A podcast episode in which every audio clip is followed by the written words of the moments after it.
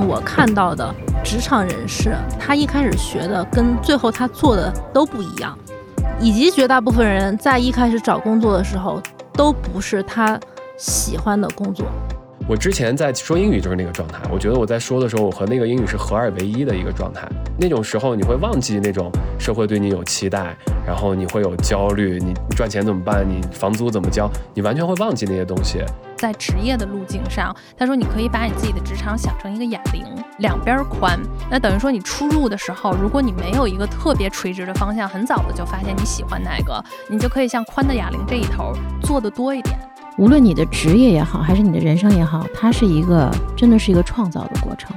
你怎么去看待它？你是把它当成一个数学题，你要去解出正确答案，还是你把它当成一幅画？在我看来，我觉得真的是一幅画。如果人生是确定的，你会发疯的。嗨，大家好，欢迎收听公司茶水间，我是妮娜。公司茶水间是由辉瑞联合看理想共同出品的一档职场播客。各位听众一定好奇，一家生物制药公司和一个文化机构，两个南辕北辙的行业，为什么会携手做一个职场播客呢？在我们看来，每个行业都有它的行业壁垒和专业技能，但是呢，职场是一个由人组成的场域，在这个场域里，其实最难解决的问题不是专业问题，而是如何与人相处，与人打交道。无论是哪个行业，想要拥有一个健康愉悦的职场，都需要不断学习和成长。我们这个茶水间呀，将陆续邀请不同的行业打工人一起进来交流经验、收获技能，也一起聊聊八卦，顺便吐槽职场中不合理的现象。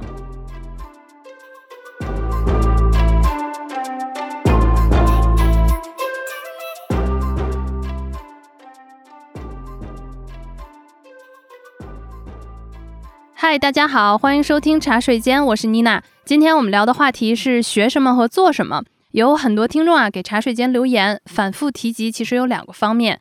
第一个方面呢，就是理想工作的起点现在已经是硕士学历了，自己本科生的学历已经无法找到一份好工作了，所以呢，考研成为很多本科生的首选。第二一个啊，大家就常常提及的是说，研究生专业和自己喜欢的一点都不一样，也提不起兴趣。那么择业的时候呢，又非常痛苦，或者有一些人说，我目前从事的职业真的不是自己兴趣所在，我应该怎么办？那今天啊，茶水间就请到两位嘉宾，和大家一起分享下他们的学业和就业的一些经历。那么也希望呢，能给大家带来一点启发。那第一位呢，我们的嘉宾就是我们啊，熟悉播客或者美食的朋友都应该是非常喜欢的。他目前呢是一位美食博主，就是我们的田螺。Hello，大家好，我是田螺。呃，我想先大概介绍一下我自己的经历，就是我大学本科学的是哲学，硕士学的是美学，毕业之后从事互联网工作大概八年的时间，然后现在在全职做美食博主，大概也已经有六年的时间。哲学与美学兼具的田螺，但但是也是跟职业没有任何关系，是我们听出来了。对，那么我们第二位啊，今天来的，我觉得就给大家一点 surprise 吧，我们就先不说他是谁，但是让他自己介绍一下他自己和茶水间，好吧？我们听一个另一版本的茶水间。Hey, podcast listeners, I'm Kid, and welcome to Break Room. In each episode of this podcast, we invite professionals, office workers, job holders, nine to fivers, nine six scissors to gather behind the microphone to talk about everything office related. So stay tuned to never miss out on convos, infos, rants that only happen in the break room. And hi, everybody, I'm Kid. 鼓掌，鼓掌，鼓掌！我们茶水间本身辉瑞是一个这么国际化的公司，第一次哈，有感觉到 international 的风味，对吧？调错台了是吧？正式介绍一下啊，这一位也是我们的好朋友，就 Kid。然后 Kid 现在呢，目前主要是做的是一个英语教育的相关的工作。那从他刚才这个一股爽朗的这个英文啊，我们也知道，其实他也是非常的专业在这块儿。一会儿也可以跟我们分享一下。今天跟我们在一起的啊，还有就是我们大家的老熟人了，懂心理的职场高管教练文文。Hello，又跟大家碰面啦，很开心和 Kid 和田螺一起哈，跟大家聊一聊。刚才说了，今天的话题叫做学什么与做什么，所以就是第一个问题，我们要不然先从学什么来切入。那我觉得啊，学习好像就我这一代应该算是八零后、八五后嘛，从小觉得学习是最重要的事情。重点初高中，然后要考重点大学。我想问问大家，有没有过那种叛逆阶段，就是不想学、不爱写作业，甚至会出现逃学的时候？我在初高中的时候是有一段非常明显的叛逆期的，表现是什么呢？就是经常在课上传纸条，传纸条非常非常多，课上说话非常非常多。当时我们听 Walkman，听 MP 三、嗯那时候应该刚有 MD，是不是还有个叫 MD 的东西？我忘了，MD，我不用那么细节 对对对，就上课时间听音乐，就是后来压抑到不行，就是曾经有，就比如上着上课我就出去了。啊，上上课直接走出去我就直接走出去了，我我印象特别深。然后也有有没有完全不上的时候，应该也有，但是可能没有那么多。我现在回过头来去看，就那个确实是我青春期加叛逆期，对自己极度迷茫的时候。尤其高中是非常明显的，初中不明显。但那个时候，就是我现在回过头去看，就是我觉得那个时候其实是埋了我后来做现在做教练的种子。为什么？就是我那个时候为什么会那么的有一些压抑，然后也有痛苦。但是这个本身其实跟我的原生家庭有关系。呃，我是一个本来是特别善于和人交往的一同学啊，而且我特别愿意和人交往。背后的原因是因为其实家庭给了我爱和关注的那个支撑不够多，所以我特别希望从朋友当中去获取。但是后来在友情上遭遇了特别大的打击之后呢，我就人生那个状态就特别不稳定了，其实是。但是那个时候我就会真切的感觉到，就是人可以做到多么的内外不一致。嗯，就这个其实是埋了一个很深的种子，但是也是因为我那个时候就特别善于和人交往，所以我特别就很小我就感受到了人性的复杂，但那个时候我领悟不到现在这种程度，然后再加上我自己当时其实内外经历了非常巨大的矛盾和冲突的，但是我那时候无法化解，嗯，然后也没有人能够教练我啊，或嗯者是心理辅导啊，或者什么的，我就只能自己熬。那自己熬的时候，你就会出现冲突，就特别大，内外嗯不一致就特别大。所以我那时候表现在外在的状态就是叛逆。其实我现在回过头去看，我会觉得是一种生命力的，它需要去疏解。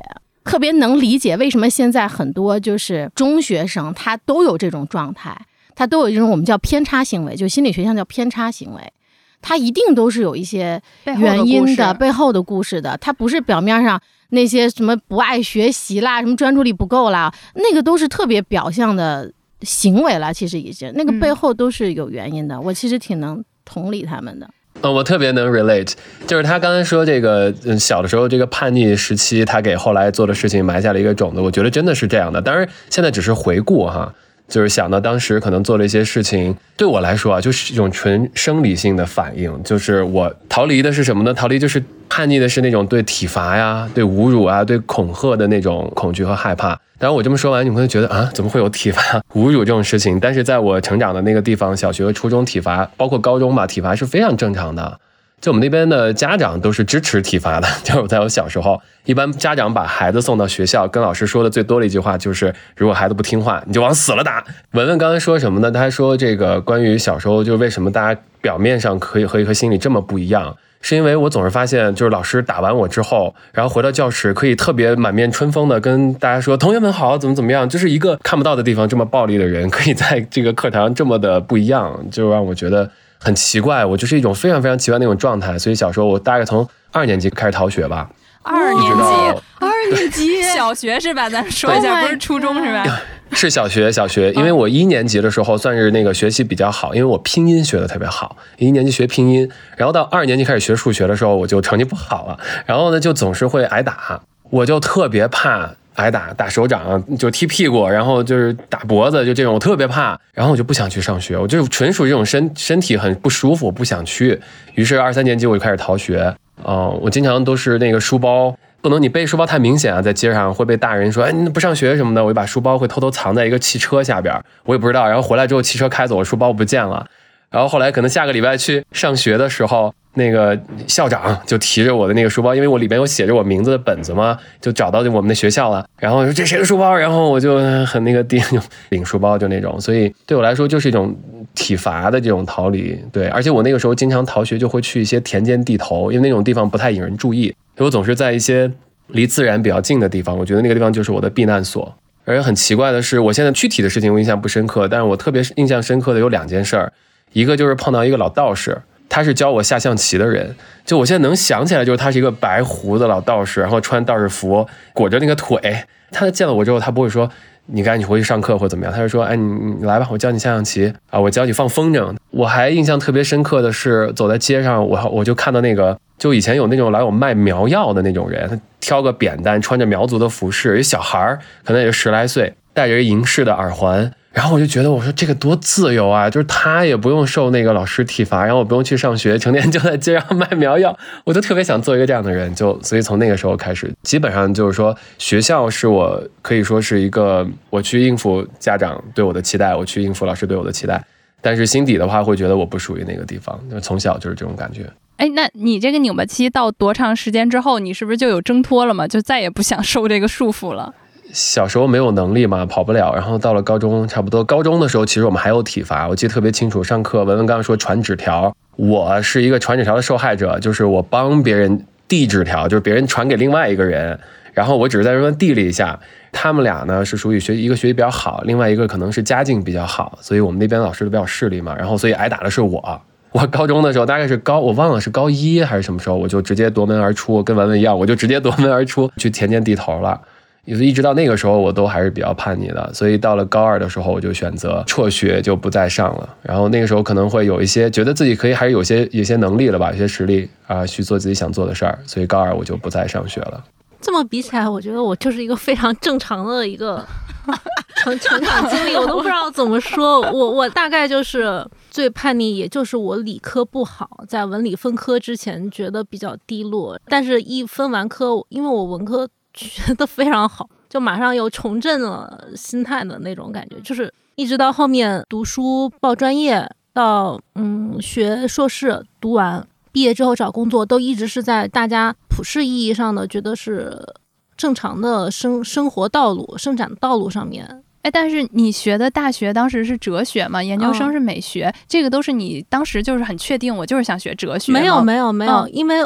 我觉得这个也是我们今天可以特别探讨的一部分，因为大部分人其实不知道自己专业想学什么。我当时第一志愿报的是法学，而且我其实也搞不清楚法学到底需要什么样的条件或者需要什么样的特质。我当时对这个东西的唯一的。憧憬就是看看港剧，觉得一号皇庭那个 特别酷，就是上庭的时候很专业，然后下庭的时候又在一些酒吧呀，就是觉得很美的一种生活，完全是抱着这种憧憬去的。但是当我觉得说我要背法条，或者是我要嗯跟人当庭 battle，其实我没有很喜欢这种感觉。当然当时报志愿，因为法学是比较热门的专业，然后我就差了几分，就被调剂到哲学专业。我们整个专业几乎没有人是第一志愿报的哲学，唯一只有一位同学就在开学典礼上被院长点名表扬，说：“哎，我们今年居然有一位同学是第一志愿是是主动报的。”哎呀，就非常的院长真的，因为因为院长已经见怪不怪了，就所有人都是调剂的。但是到了读的时候，就自己在那个阶段已经很迷茫了，这个专业到底是在学什么？十几十几岁的孩子其实学不明白哲学是什么。就整个是浑浑噩噩的度过了六年时间，就包括硕士，我觉得。但选美学的时候，是你特意，比如说我分开了，我就再报一个美学吧，就没往哲学再继续深造了。因为美学是哲学的二级学科，然后当时还可以选马列哲学。嗯，中国哲学、西方哲学、心理学、美学这些学科里面选，然后美学因为是我们我是武汉大学毕业的，我们学科比较强，就是学院的这个师资力量比较强，而且我觉得相对起来好像是比较有意思的，就选了这么一个硕士的方向。但也是就是浑浑噩噩 学了两年毕业了，就是因为我是高中叛逆嘛，高一高二叛逆，然后等到高三我就老实的滚回去学习了，就是非常老实。那个时候我就特别清晰，如果我要改变命运，所谓改变命运，就我必须得通过学习，因为这还是一个大众的方向嘛。你是可以在这个事情上做出一些成绩，或者做出一些比较大的方向上的抉择，就是普罗大众认为的。大路，所谓大路，就我觉得我当时是不可能有，我从来没有想过有 key 的这个选择，是我选择一条叫什么人迹罕至的小路，或者这是羊肠小道，我觉得我根本没有这个勇气，所以我当时就妥妥的就回去又好好学习了。所幸我脑子还比较好，后来还考了一个不错的大学。这但是整个那个过程，我觉得都是非常被动的。从文理分科 开始，我就很被动。然后，虽然那个是我是受益者，因为分科之后，我马上理科的那些缺陷或者短处我就抛弃了。但是我进入到自己的这个长处的学科领域之后，但是一直到选专业、读书、毕业，都是一个被动的学习状态。就是我也不知道我为什么要学，嗯，学康德，然后我康德还学的特别不好，就是完全是到底在讲什么？就是它只是一个必修课，对我们来讲。对我自己的是那种，我到现在还叛逆，我感觉就是我，我，我人生到现在还是在处于这种叛逆期，就老有抗争，哪里有压迫哪里有抗争。我觉得是从初中还行，因为我们的初中就是我觉得相对来高中还是比较自由的。但是我们初中呢，已经是在北京的准重点，但我们特别不巧，就是在北京实验中学对面儿，所以我们的老师从我上初中开始就说：“你看看人家对面的孩子啊，人家直接清北，然后就是清北的摇班儿，就是北京的实验中学。”然后我们就感觉我们这一班，其实你说差吗？我觉得不差，你才十二岁，对吧？其实他也不是考，而是说那个时候就在北京，我们这一代嘛，就是还是你考试完了之后划片区。就是你画的片区，然后我们当时还真的是说画的比较好的片区是这种准重点，就是在里面。但是你一进来，你自动的就会被对面那个学校的无形的敌人，然后每天的压抑。所以就是我，我从那个时候就开始，我会觉得就是人在处于所有的比较当中。但还好，我觉得初中还比较快乐。但到高中的时候，就是是北京的那个管理条例就开始，女生必须留短发，然后大家就是穿校服。我我有很多同学就是我们周末见，周末见面，然后花季雨季最好的年纪，我们都是穿着校服度过的，就连周末也是。所以我一直在抗争，然后我就觉得学习特别特别没有意思。高一的时候我觉得还好，所以我是文理都挺好的。所以呢，那个时候就我们这一代有一种。那个时候应该执迷于理科吧，就是一直到现在都是执迷于理科。然后所有人都说你学文没用，对，然后你学文特别没用，然后你学文就就那种找不着工作，然后你只有学理科，然后怎么怎么样的，你出来至少还能干个什么？我当时就是这一批的受害者，所以当时我的文科的语文老师和政治老师就是在分班之前特意给我打电话，就想让我学文，就一定是说你是一个非常好的文科苗子。但我当时坚强的回过去，我要学理，因为我我理科当时高一的成绩是不差的。结果从高二开始完，就是我痛苦到最后就没有办法了，就学不进去了。然后我就觉得就这样吧，属于中上游，只要我能活着就行了。我觉得就从小从那个时间开始，也没有人特别能给你分析一下你到底适合什么。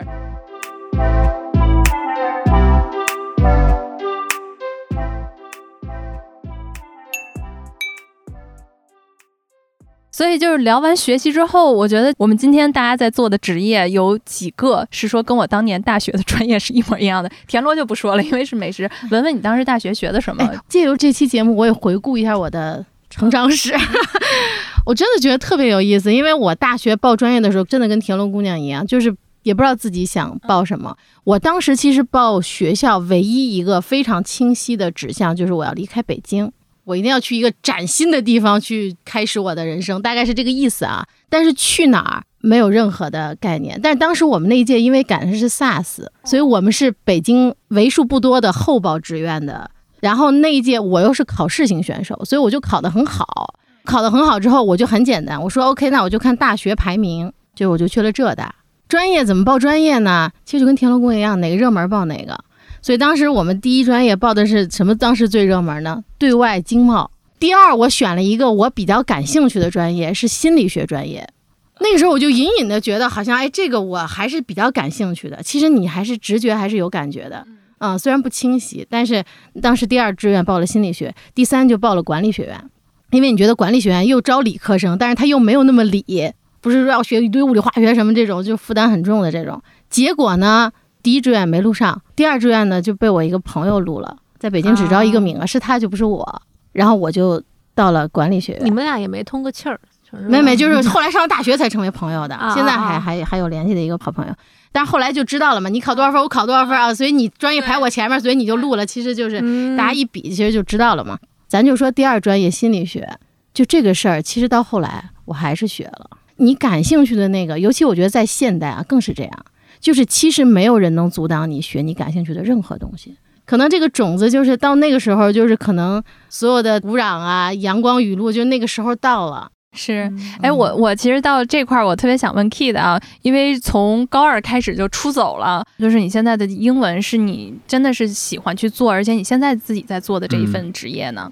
就是刚才我听那个田螺和文文讲的时候，其实我就我发现，我从小其实特别崇拜，就是在学校学习特别好的，就尤其是不知道自己在学什么，但是学的特别好。我是完全 做不到这一点，就我觉得我不知道在学什么，我就完全学不进去。我不是高二就辍学了嘛，然后之后就不得不想办法去谋生，因为我也跟家里面吹了牛逼，我说我要那个自立门户了。对，其实我当时实际上是离家出走加辍学，我们家肯定是不同意啊，所以我就留了一封信，然后就出走了。因为我们家之前是在甘肃嘛，然后后来去了另外一个大城市，所以在那儿的话，我就必须得想办法去 survive 去生存。当时我就想，我怎么生存呢？我没有办法，就我只能是。就问自己，那外面因为大多数的这种工作都需要你的学历啊、经验，我什么都没有。我去餐厅打工，他都觉得我岁岁数不够，然后就这种非常非常尴尬。我就说怎么办？后来我就发现得学点什么东西，或者说至少得有一项技能。然后怎么去发现这个技能呢？当时我就在想，就是别人有夸过我做什么东西。那我应该会擅长那个东西，是吧？但从小到大夸我最多的就是我小时候唱歌比较好。我从幼儿园开始，我记得我那幼儿园老师写那个毕业留言册，都会写说，哎，什么这个呃文博同学的这个歌喉，什么永远会留在我的脑海当中，什么之类的。我就想起来说，小时候从小到大，大家比较喜欢听我唱歌，觉得哎，我可以去做一做这种音乐相关的，所以我就组乐队那个时候。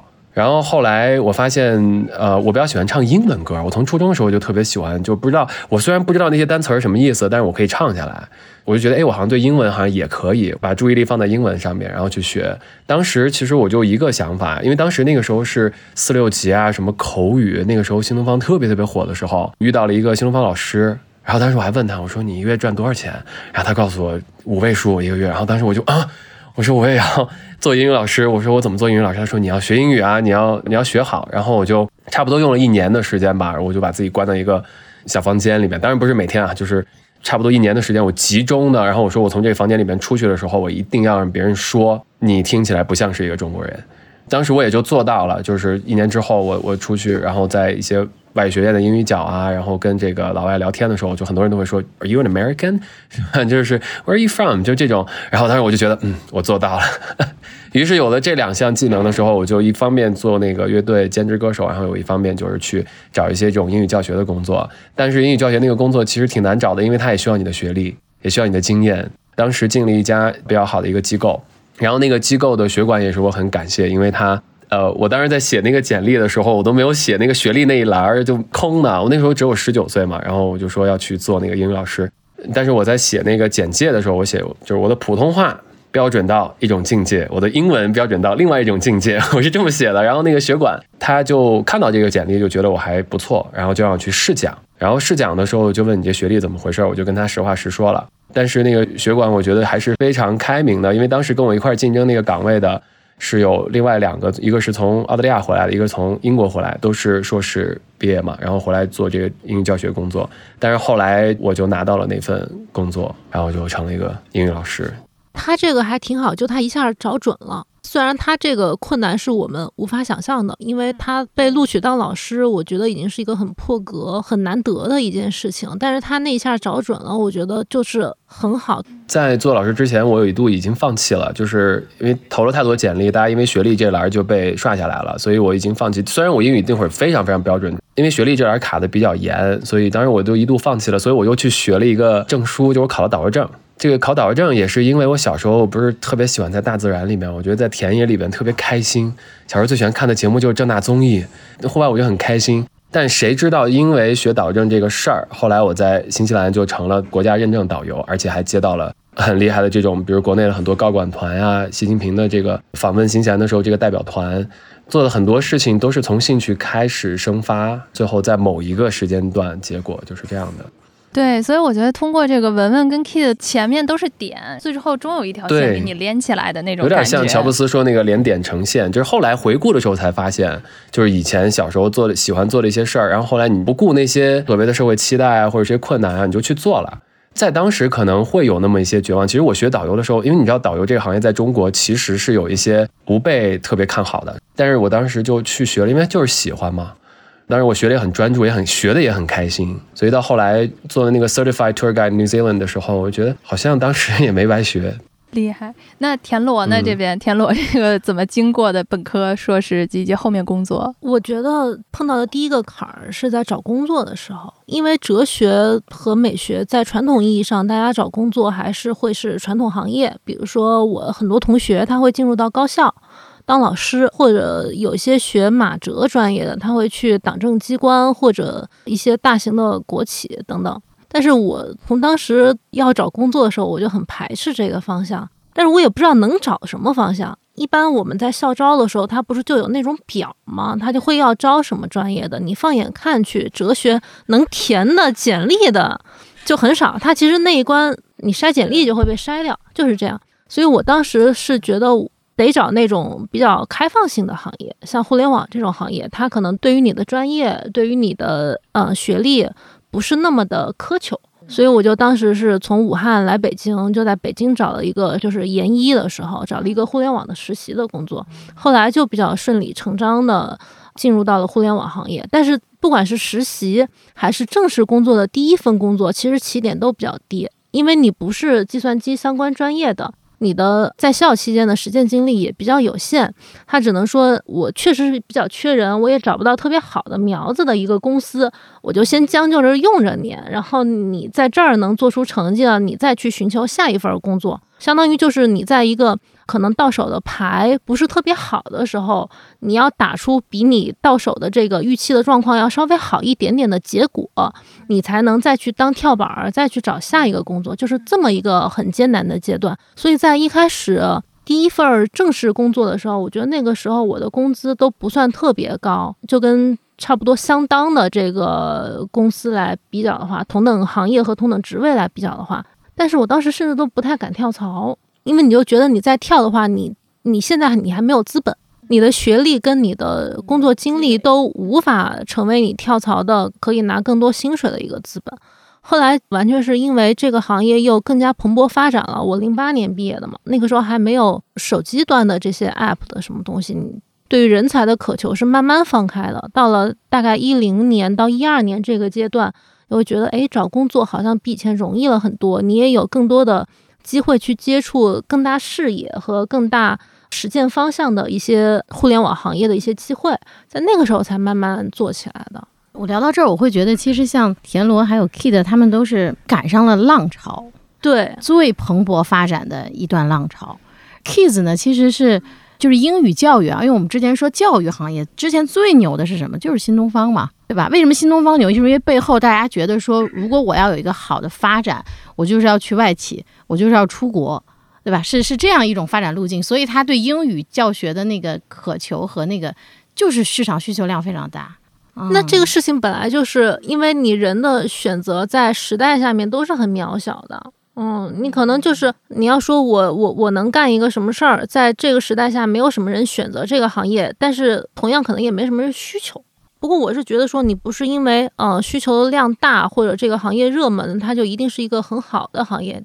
那田螺，你是从什么时候开始有勇气真正转到你现在在做美食博主的这块儿呢？这是一个挺大的转折，对你来讲，我觉得这也是因为机遇。一四一五年的时候，我开始写一些微信公众号，那个时候写的人还比较少，但是我是出于一种就是我对这个新的产品、新的互联网产品比较好奇，来做一些这种实验性的一些写法。就我也没有寄希望于说它马上能够成长为一个个人 IP 或者能够接广告，因为这个概念在当时还比较淡。啊，就是你是完全是在本职工作之余写个东西玩儿，你也没有意识到微信公众号或者说自媒体这个行业以后会发展起来。当然，可能是我们没有预期啊。那你出于一个没有预期的一个这个想法，你去做，你是一个很纯投入的一个爱好型的一个，你就不会想说我要必须从里面获利。你写的选择的肯定是自己感兴趣和擅长的话题。所以是这么一下，就是把那种热情调动起来。就我当时我都想得很清楚，我肯定不想写互联网相关的。我对这个东西我不是发自内心的纯粹的热爱，我也不是真的擅长。因为大牛那么多，我就写个菜，我写我今天早餐吃了什么，就写的很朴实的一些东西。当然也赶上了一个红利期，就是它能够获得一些订阅的用户，在当时是比较容易的。那你有了这种正向的反馈之后，你就会很容易坚持下来，你就会想说，那我要怎么做得更好呢？这种是自然而然的一个反应，它不是说公司的老板跟你说，哎，我们这个月的 KPI 又比上个月怎么样，在这个方向上发力，不是的，你是自己从内心里面知道说，这篇文章受欢迎，我是不是能够在这个方向上写得更好一些？我上次是不是写的太粗糙了？我如果上次再加哪一句话，是不是当时会有更多评论？你会慢慢的去去想这件事情，它是一个很正向的反馈。那我其实特好奇，你当时怎么选定了吃这个话题？就是你有这么多话题，比如说你可以写哲学、美学，对吧？有这么多，然后最后你是落到了一个吃，这个真的纯粹一来是因为我从小就比较爱做饭，哦啊，就是从小我就不怕这个，我就喜欢在家做饭。初中、高中、寒暑假，我们家饭都是我承包的。当时在工作之余做饭是我很排解工作压力的一个爱好，就是我能够坚持下来，就即使当时工作已经。比较饱满，我还是想每天做饭。我觉得这个现在我回想起来，是我能够挖掘出来的一个爱好。可是，在当时是我觉得最容易坚持的一件事情，就是我完全不需要任何人 push 我，或者任何人跟我提需求，或者我先生跟我说我明天想吃个啥，我根本不需要他提。这是我最自然的能坚持的一件事情。我自发的琢磨，就是哎，明天再做个什么新菜啊？对，就是完全不需要任何外力的施压的一个东西。哎，Kid，你有琢磨的那个阶段吗？就是我这两年其实也在研究做饭，对，然后我特别能理解，就是做饭这个东西其实真的很有意思，它是一种创造。我以前是很排斥进厨房这件事情的，近几年才开始自己做饭。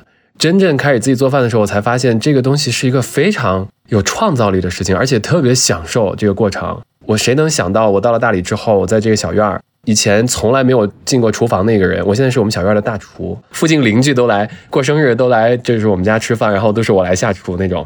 我呢，就是很喜欢琢磨那个就是做饭的这个整个过程，我很用心的，就是切菜的时候，我切的非常的细，我觉得是一个非常治愈的过程。就我刚刚觉得田螺说的特别对，之前我觉得对我来说很治愈的事情就是说英文的时候。不管是一篇文章我在朗读的时候，还是我在自己去说的时候，这个过程我觉得是一个特别进入一种专注的状态。我现在才知道心理学里边就那个米哈里，我现在学佛之后才知道那个这种禅定的状态，或者是基督教所谓的那个做礼拜的时候那种完全专注投入的状态。我之前在说英语就是那个状态，我觉得我在说的时候，我和那个英语是合二为一的一个状态。那种时候你会忘记那种社会对你有期待，然后你会有焦虑，你赚钱怎么办？你房租怎么交？你完全会忘记那些东西。但你进入到那个心流状态之后的话，我觉得你就没有那个焦虑了，然后你会发现你很喜欢你做的这个事儿。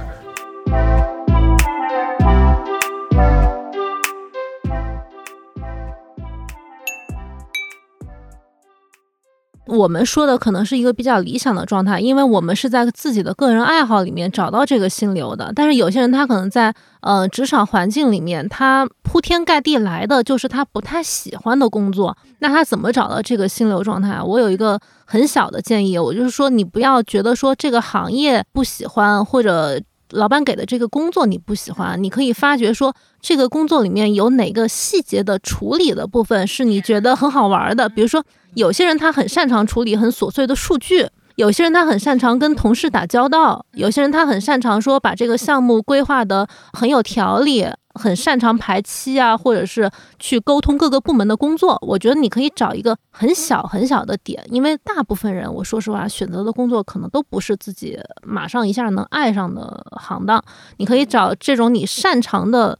很小的一个工作的性质，去慢慢的去发展它。对我可以顺着田螺这个说一下，我之前看过一个，就是尤其是在职业生涯早期的，刚毕业或者一两年的，他那个一个法则就是说三 N，基本上呢，他说你画三个圈，第一个圈是你的 nature，就是你喜欢什么。像我觉得刚才不管是 Kid 也好，或者田螺也好，我觉得大家那个是 nature，就我喜欢做饭，我喜欢就是从小学拼音，后面我就是觉得我读英文就是好，就是这种的。那这个是你自然的天性。那第二一个呢？它那个 N 叫 nurture，就是你的教育，你学过什么，然后你的专业是什么，所有的教育经历。最后一个是 now，就是说你现在这个阶段是什么阶段？你现在手头能有一些什么样的工作？然后你把这个三个圈放在一起的时候，你看那个圆心那个点，它指向哪块儿？你可以通过这个方式，有没有一个工作既能结合你一部分的天性，又能说是你比如说教育所学的一部分，是你可以设计的？因为尤其是在职业生涯早期，你还是需要你过往的一些经历，告诉大家这个是我的敲门砖。不管是我的技术也好，我的专业也好，是一些岗位的敲门砖。最后一个就是你自己现在处在这么一个状态，三个一结合，你可能能有一个比较清晰的一个维度。就是有一个叫事业的甜蜜点模型啊，我觉得这个非常非常好。就它也是三个圈儿，第一个圈儿是热爱。其实刚才 Kid 就是一个特别明显的，他其实就是从热爱入手的。然后还有一个圈儿是什么？就是擅长，其实就是刚才田螺姑娘说的这个。对吧？比如你擅长，比如做数据分析，或者你擅长做项目管理，你擅长统筹，就是你擅长做的事儿，这是一个圈儿。还有一个圈儿是叫价值圈儿，在这个价值圈儿里面，其实你核心回答的就是你的用户是谁，你到底是给谁解决什么问题。这三个圈儿，它的那个中心就是你事业的甜蜜点。大家都就是田螺姑娘和和 Kids 说的好多都特别值得大家就是内心去感知你说的这三个圈儿，我可以马上把我的这个东西套进去。嗯嗯，比如说我就是特别擅长做饭，但是这个做饭呢，我可能是慢慢的发展，有正向的鼓励，有我自己的琢磨。但无论如何，我现在是比较擅长这件事情，然后我又比较擅长说把这件事情表达出来，就是我可以把它拆解成用户，就是我的读者能看得懂的语言来告诉他。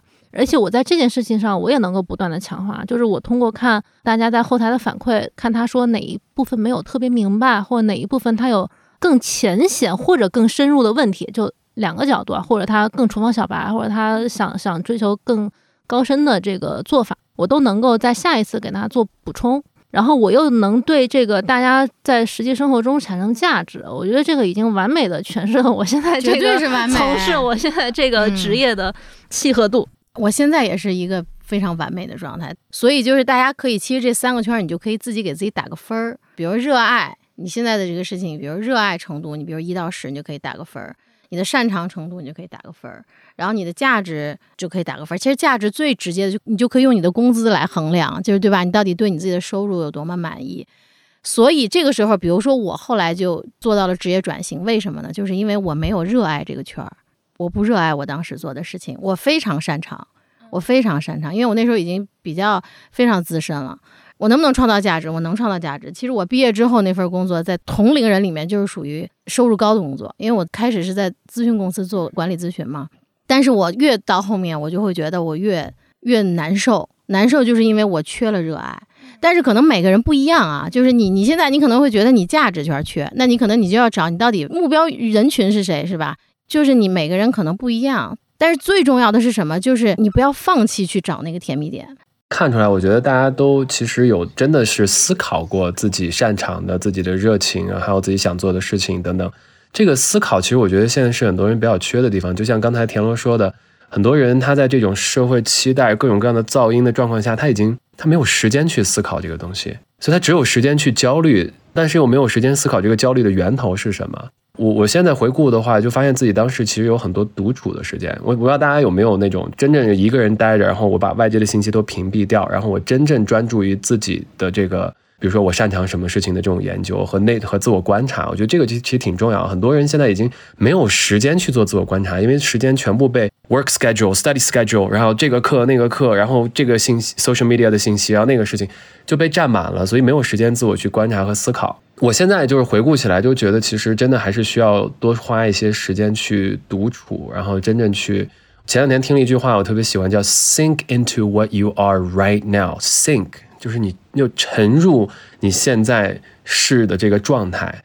就你现在是在工作，你就认认真真的，然后去把工作都做好理顺了，多余的那些信息都屏蔽掉。只有你在，就像《道德经》里边说“浊以静之徐清”，就是一杯水它是浑浊的，你完全看不清 confused 的状态，你就放在那儿，安静下来，让所有浊的东西都沉淀下去，你可能会看得更清楚一点。所以我觉得那种独处的时间还是特别重要的，就是这样你才能真正听到自己内心的声音。你想做什么？你擅长做什么？你将要做什么？才能更清楚一点，可能，嗯嗯，所以我觉得这个就是绕回来，我们看到很多听众就给茶水间留言说，我真的我投了几十份的那个简历，然后我面试得面了十几家公司，我怎么现在一个 offer 都没有，或者一个机会都没有一个确认的？我觉得越是这种焦虑状态下，然后大家的这些产生一系列的这样子的行为的时候，其实可能真的没有能看清自己的这样子的一个兴趣。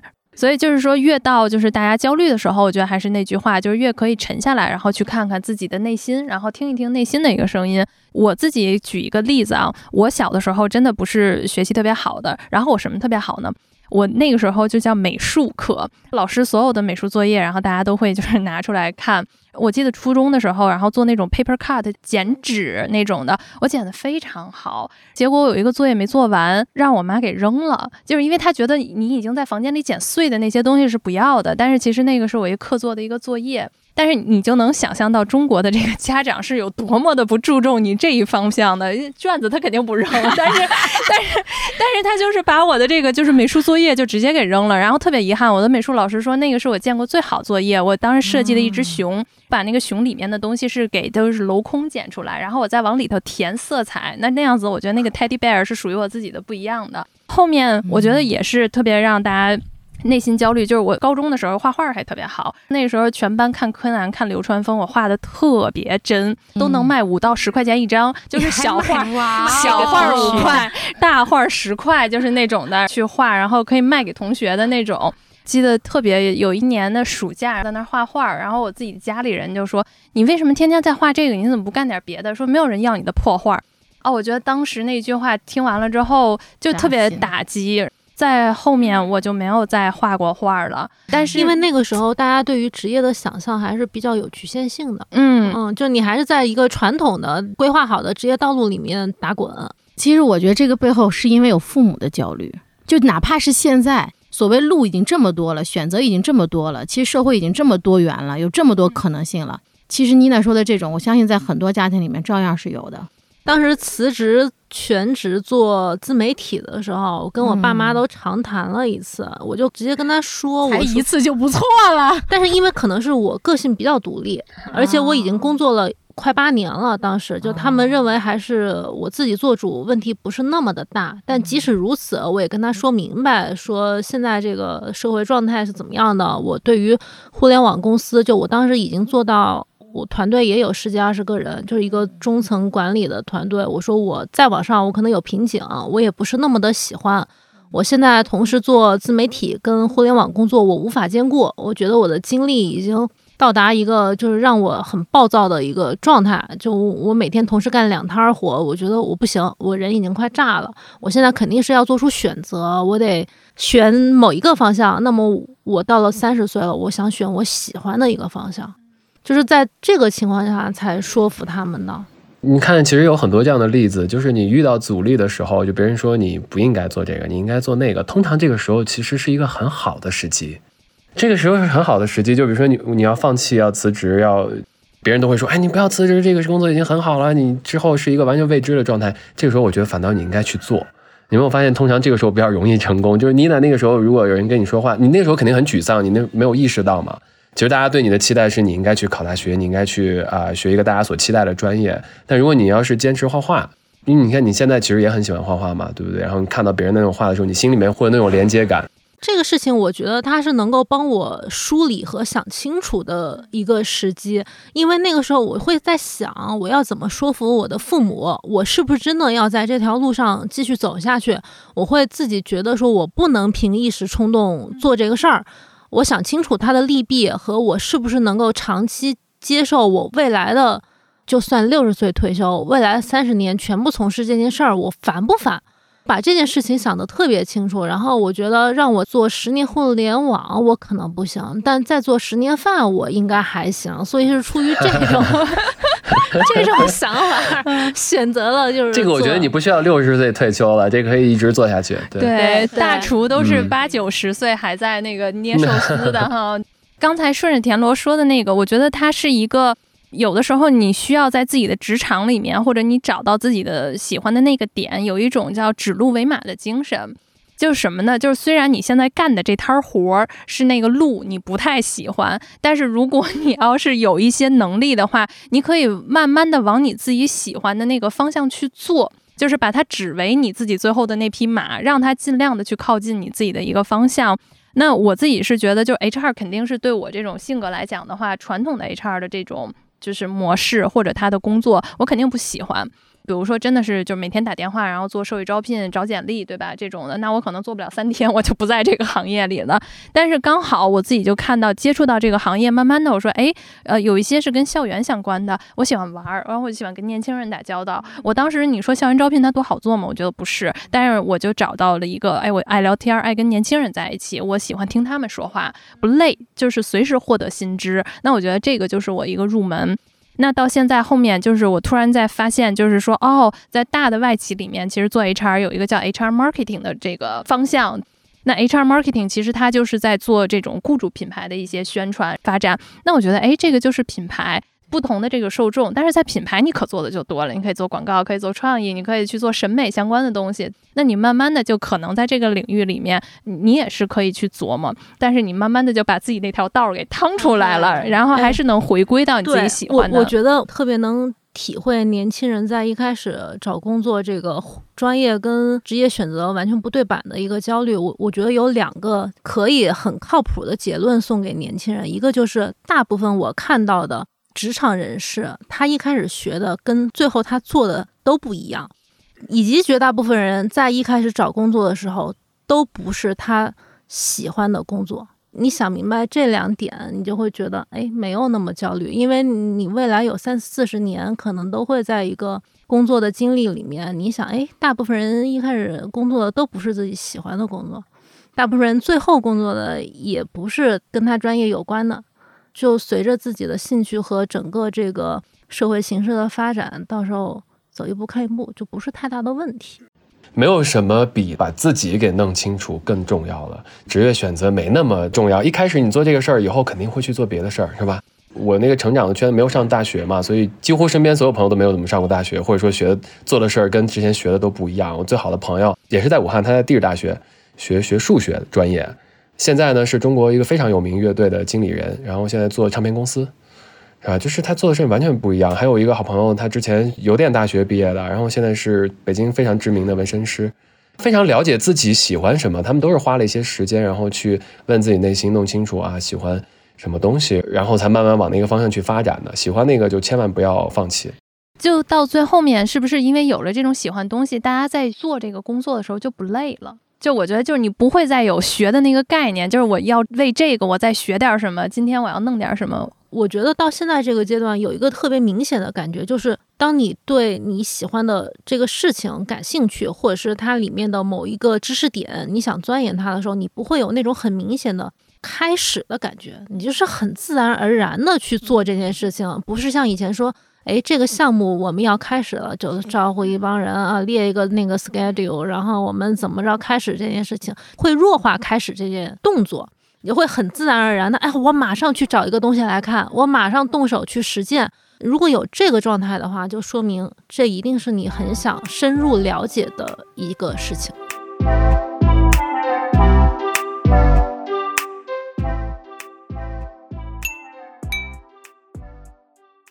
大家会在职业生涯，尤其前端的时候，会怕错吗？我之前为什么我会想问这个呢？就是今天也是学什么跟做什么，其实有一个择业的一个过程。然后我去年其实有一个我非常非常好的朋友，他也是硕士毕业，已经很优秀了。在我的眼睛里，他真的是伊利诺伊的设计专业，然后耶鲁大学又研修的这个设计建筑的专业毕业了之后，然后拿遍了中国当时去年所有。房地产管培生就是招设计师的 offer，每样一个，但是结果他就特别怕错。后来我就发现他就进入了一种焦虑的状态，然后又是万科，又是龙湖，又是金茂，然后这些就是所有 offer 拿完一遍之后，他发现他自己失去目标了。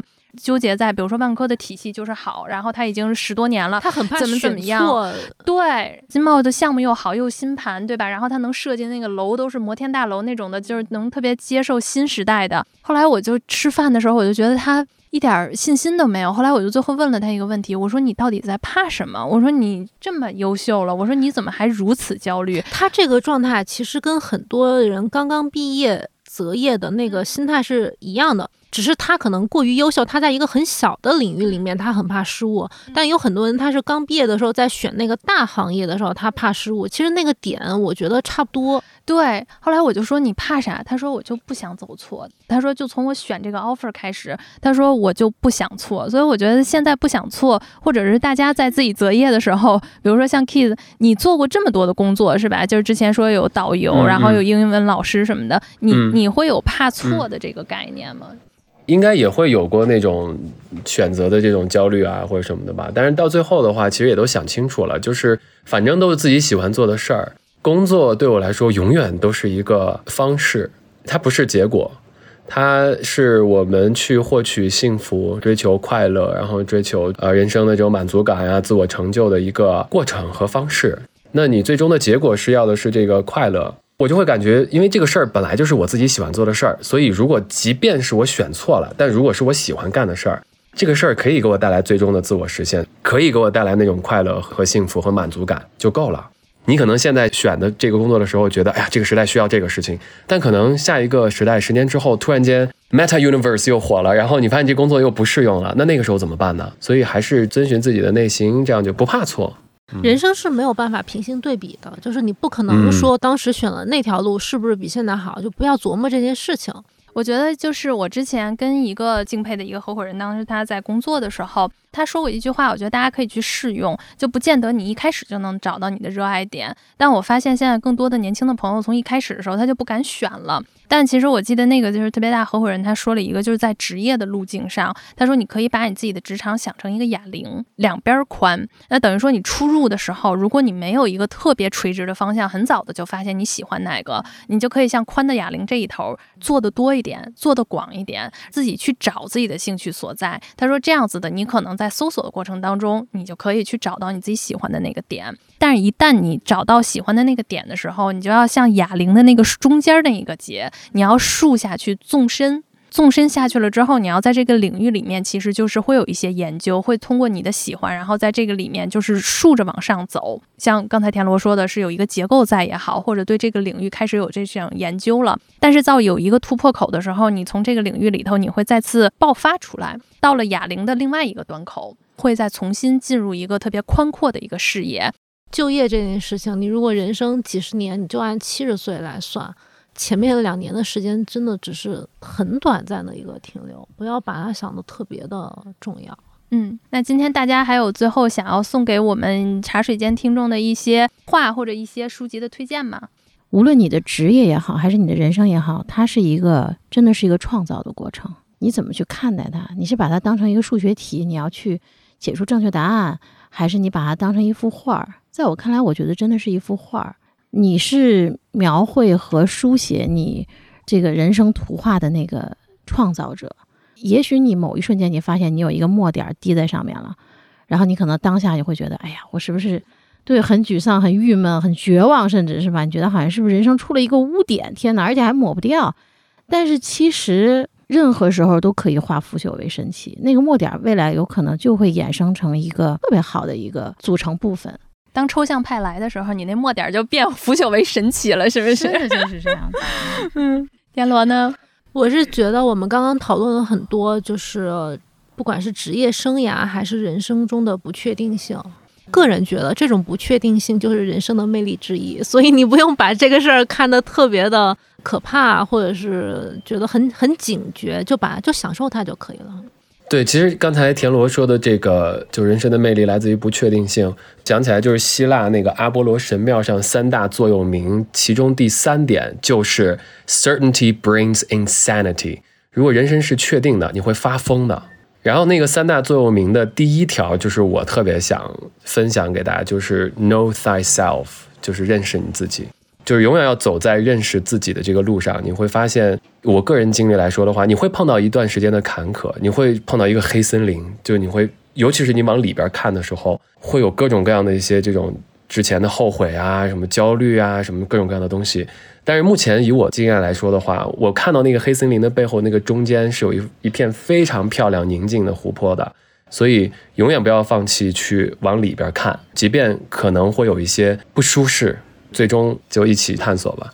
那我们本期节目就到这里，感谢大家收听本集的茶水间。那也希望通过田螺以及 Kid 今天的分享，给到大家一启发。那么我们知道啊，即将秋招又开始了，二零二三年要找工作的朋友们又要进入到紧张的这种投递简历、面试的安排当中。那么也有很多的人现在在职场当中也会面对工作，然后有一些胆怯，有一些不是很开心的情况出现。那接下来送上 Kid 的一首弹唱，那么也希。希望啊，不管是现在在就业当中，或者是面试当中的那些朋友，还是说在职场当中面对一些困惑的职场人士，希望大家都能有一个好的心情，有勇气重新出发。